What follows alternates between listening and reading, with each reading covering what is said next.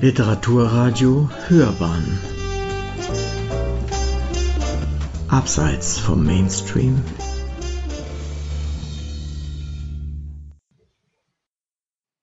Matthijs Dehn, der Taucher.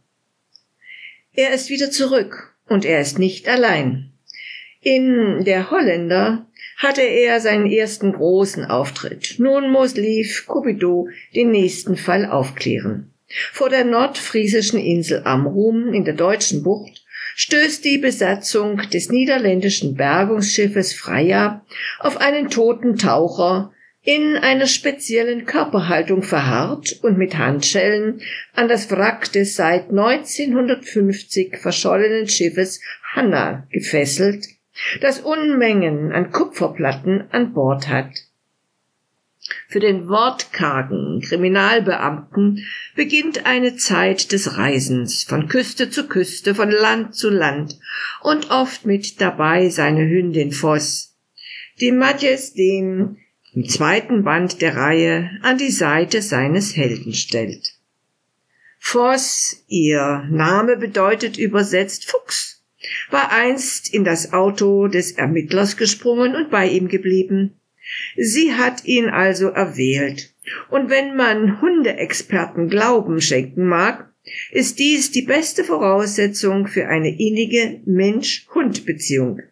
Denn mit Menschen hat es Cupido, der von allen der Holländer genannt wird, nicht so. Er ist recht wortkarg, ein etwas scheuer Einzelgänger, Sohn eines niederländischen Fischers und einer deutschen Meeresbiologin. Im Land seiner Mutter geboren, ist er auf der westfriesischen Insel Texel und zweisprachig aufgewachsen. In den Diensten der Bundespolizei bemüht er sich, den neuen Fall zu lösen, der ihn nicht nur in seine westfriesische Heimat führt, sondern ihn vor allem mit problematischen Vater-Sohn-Beziehungen beschäftigen lässt, seiner eigenen eingeschlossen. Kubido bekommt es mit der Familie des Opfers zu tun. John Metz, Ex-Frau Christine, ist als Immobilienmaklerin tätig. Der gemeinsame Sohn Johnny, Polizei bekannt. Er hat einen Jugendlichen aus der Nachbarschaft krankenhausreif geschlagen und soll zudem bei einem Brandanschlag auf ein Auto beteiligt gewesen sein.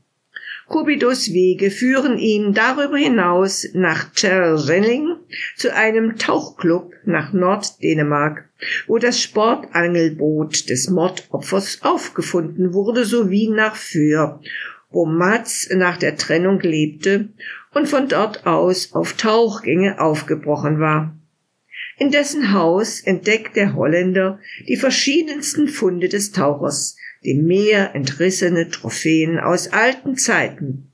Neben dem Schiff, das 1950 verschwand und dessen junge Besatzung unter dem Kommando eines noch unerfahrenen Kapitäns stand, rückt ein gesunkenes U-Boot zunehmend in den Fokus des Ermittlers.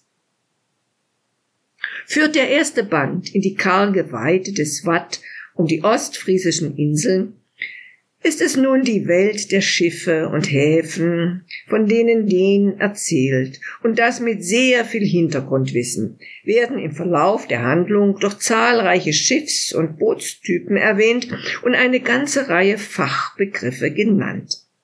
Für Cupido ist es eine vertraute, allerdings auch eine mit vielen Erinnerungen behaftete Welt, die ihn zurückführen in seine Kindheit und Jugend, als er schon früh seinen Vater und durch ein Unglück als er schon früh seinen Vater durch ein Unglück verloren hat.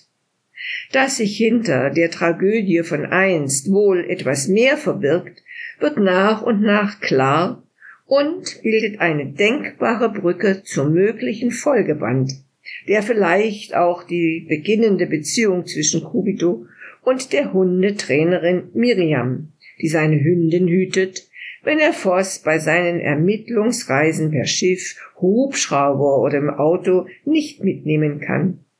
Wieder aufnehmen könnte. Reglos liegt er auf dem Bett, die Arme gestreckt neben dem Körper, doch in seinem Traum dreht er sich um und breitet die Arme aus, um alles, was ihm lieb und teuer ist, vor dem Schatten zu schützen, der wie ein auf ihn geworfenes Netz ist. Wie ein meisterhafter Jongleur beherrscht den es in der Taucher die unterschiedlichsten Themen in Bewegung zu halten und weiterzuentwickeln. Neben Meer, Küste und Schiffe konzentriert sich der niederländische Autor auf zwei recht brisante Themen. Der Ausverkauf von Tourismusinseln wie Föhr und Sylt sowie das rechte Milieu und die Glorifizierung der dunklen Vergangenheit. Es geht um Gier, Gewalt und Rache und folgenreiche Brüche in Familien. Große Fragen, die den anhand der akribischen Ermittlungsarbeit seines Helden in einem sehr kniffligen Fall gründlich bearbeitet und mit denen er seinem neuen Roman eine eindrucksvolle Komplexität und Tiefe verleiht.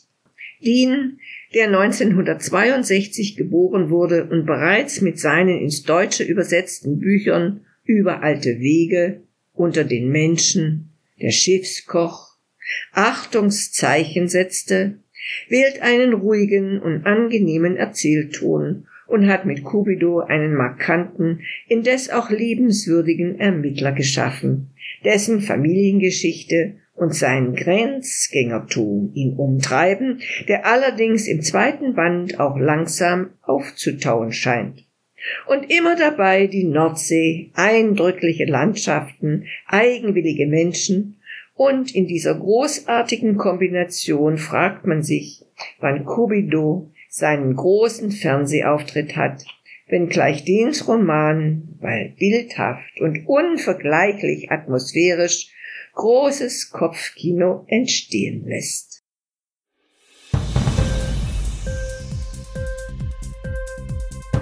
Hat dir die Sendung gefallen? Literatur pur, ja, das sind wir natürlich auch als Podcast. Hier kannst du unsere Podcasts hören. Anchor, Spotify, Apple Podcast, iTunes, Google Podcasts, radio.de und viele andere mehr.